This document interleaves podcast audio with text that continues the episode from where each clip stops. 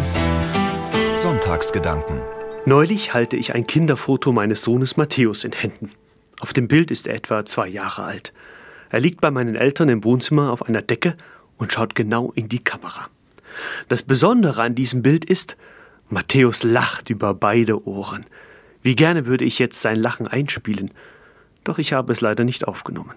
Dafür erinnere ich mich noch genau an diese Szene.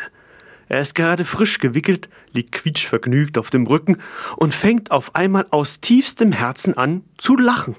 Für mich gibt es keinen ersichtlichen Grund, doch er holt immer wieder neu Luft und bietet ein so intensives Kinderlachen auf, dass auch ich nicht anders kann und auch mitlachen muss. Unsere Freude verbreitet sich in der ganzen Wohnung. Meine Frau kommt dazu, schließlich auch meine Eltern. Auch sie können nicht anders und lachen mit.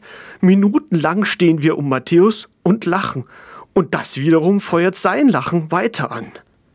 In diesem Augenblick treten alle Herausforderungen mit meinen älter werdenden Eltern und mit unserem Besuch mit den zwei kleinen Kindern in der engen Dachwohnung in den Hintergrund. Wir lachen einfach miteinander und das tut unbeschreiblich gut. Etwas später hole ich den Fotoapparat und halte den Moment fest. Dieses Bild macht Matthäus mit seinem breiten Lachen zur Berühmtheit in unserer Familienchronik. Wie rein und schön doch so ein herrliches Kinderlachen ist. Einfach mitreißend. Lachen ist eben gesund. Ob Gott auch mal lacht und dann dadurch neue Kraft schöpft? Das frage ich mich gerade in diesen Fastnachtstagen, wenn das Lachen so vieler Menschen die Freude in der Welt verbreitet. Wenn ich an das Kinderlachen meines Sohnes denke, bin ich davon fest überzeugt. Gott lacht gemeinsam mit uns. Denn ein reines Kinderlachen kommt doch aus tiefstem Herzen. Und das Herz ist für jene, die glauben, auch der Ort, wo Gott spürbar ist. Dass Gott ein Gott der Freude ist und zu Herzen geht, drückt sich heute auch im Tagesgebet im katholischen Sonntagsgottesdienst aus. Da heißt es im Messbuch, Gott, du liebst deine Geschöpfe und es ist deine Freude, bei den Menschen zu wohnen. Gib uns ein neues und reines Herz, das bereit ist, dich aufzunehmen, so das Gebet wörtlich. Ich frage mich nun, was es bedeutet, ein neues und reines Herz zu bekommen. Es ist ja hier weniger von einer Organtransplantation die Rede. Es geht um einen übertragenen Sinn, und den will ich verstehen.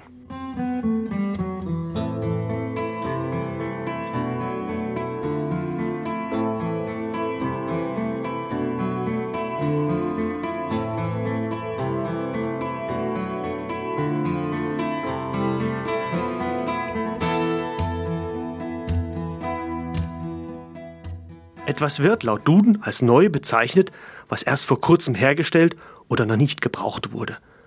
Bezogen auf das Herz ist unklar, weshalb es das Alte nicht mehr tut. Im medizinischen Kontext wird eine Herztransplantation notwendig, wenn eine Herzschwäche nicht mehr medikamentös oder durch einen medizinischen Eingriff behoben werden kann. Das Gebet um ein neues Herz im übertragenen Sinn setzt also voraus, dass das alte Herz ohne Funktion ist. Da ist etwas kaputt. Aber was? Die Bibel, das Buch des christlichen Glaubens, versteht unter dem Herzen den Sitz der Emotionen, auch der Vernunft. Es geht also beim Herz um die Mitte des Menschen. Da soll auch immer Gott seinen Platz haben. Ist das nicht so, spricht die Bibel von Unreinheit. Das Herz ist also kaputt. Die Chemie zwischen Gott und dem Menschen ist gestört, will heißen, der Mensch hat ein Herz aus Stein und ist deshalb im biblischen Sinn dem Tod nahe, weil er beziehungsunfähig ist. In diesem Fall braucht es also ein neues Herz, bedeutet eine Besinnung oder Reinigung. Das Buch Ezechiel im Alten Testament redet davon, dass Gott mit Wasser den Menschen reinigt. Im Anschluss spricht Gott wörtlich, ich gebe euch ein neues Herz und gebe euch einen neuen Geist in euer Inneres. Ich beseitige das Herz von Stein aus eurem Fleisch und gebe euch ein Herz von Fleisch. Die biblische Sprache ist hier ungewohnt bildhaft und auch etwas abstoßend. Doch der Text möchte sagen, Gott will das Leben der Menschen und das nicht nur auf Ebene der Vitalwerte. Es geht darum, die Beziehung mit ihm wieder lebendig zu machen. Und ist im Herzen erst einmal wieder Gott im Leben drin, so funktioniert dann auch die Beziehung zu den anderen Menschen. Soweit die Logik der Bibel, was ein neues Herz angeht. Mich tröstet, dass diese Reinheit im Herzen nicht ich allein herstellen muss. Ich soll natürlich das tun, was mir möglich ist. Doch Gott kommt mir auf diesem Weg entgegen. Das drückt sich besonders in der Taufe aus, die alle Christen miteinander verbindet. Jesus sagt darin ein für allemal Ja zu mir, will heißen, sein Herz für mich wird nie mehr zu Stein. Es schlägt aus Liebe immer für mich. Im Vertrauen darauf kann ich mein Leben wagen, auf das auch ich immer lebendig mit ihm und allen anderen Menschen verbunden bin. Das beruhigt mich und macht mich froh. Und im Vertrauen darauf kann ich mit den Schwestern und Brüdern jüdischen Glaubens in ihr wichtigstes Gebet einstimmen.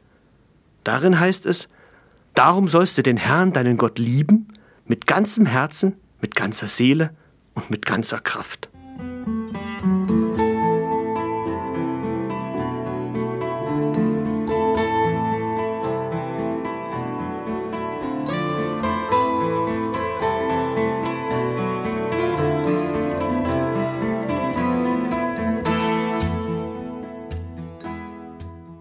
Hängen nun das Lachen und ein neues Herz zusammen?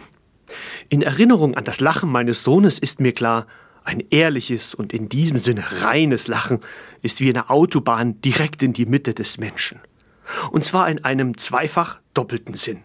Lachen bewegt im Inneren und Äußeren etwas und dann sowohl bei jener Person, die lacht, als auch bei jener, die angelacht wird.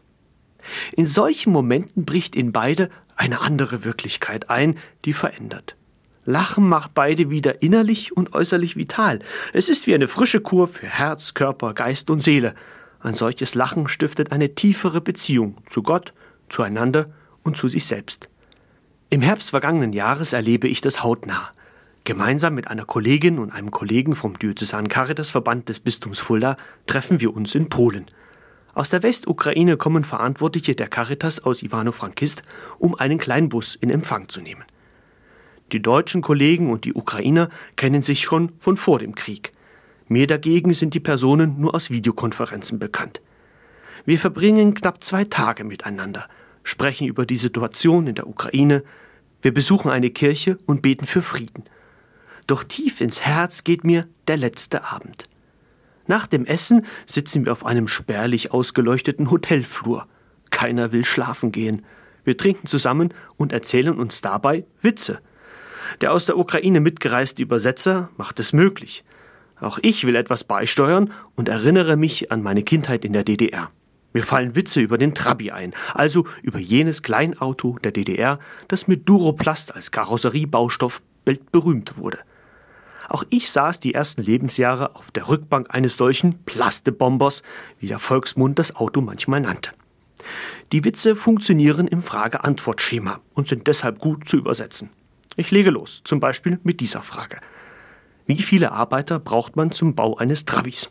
Antwort zwei. Einer, der faltet und einer, der klebt. Oder noch eine Frage.